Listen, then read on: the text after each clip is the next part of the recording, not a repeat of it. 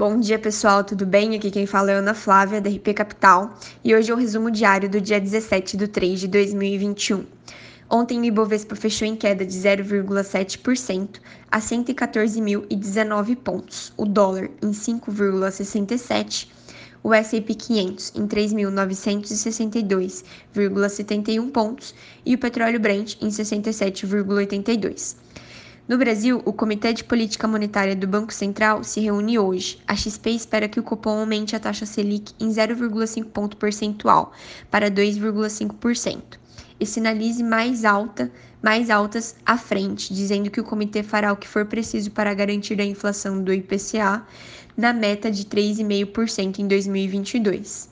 A XP projeta a taxa Selic em 5% no final deste ano. Na política, atenções concentradas nas sessões do Congresso que vão analisar vetos do presidente Jair Bolsonaro, entre eles os do Marco Legal do Saneamento Básico, que tratam da prorrogação dos contratos de programa a Câmara dos Deputados aprovou ontem à noite um novo marco regulatório para o gás, com o objetivo de fomentar a concorrência no setor e reduzir os preços internos. O gás é um insumo importante para muitos segmentos da indústria.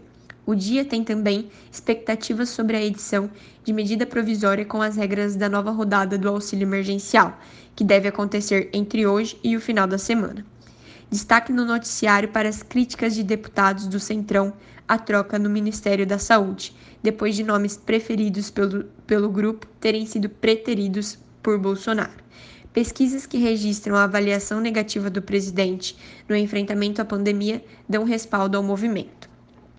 Já no cenário internacional, o destaque para o posicionamento de Biden na véspera de encontro entre, diplomatas chineses e americanos os Estados Unidos colocou 14 autoridades chinesas envolvidas na nova linha dura em Hong Kong em lista negra que proíbe instituições financeiras de prestarem serviços para os listados.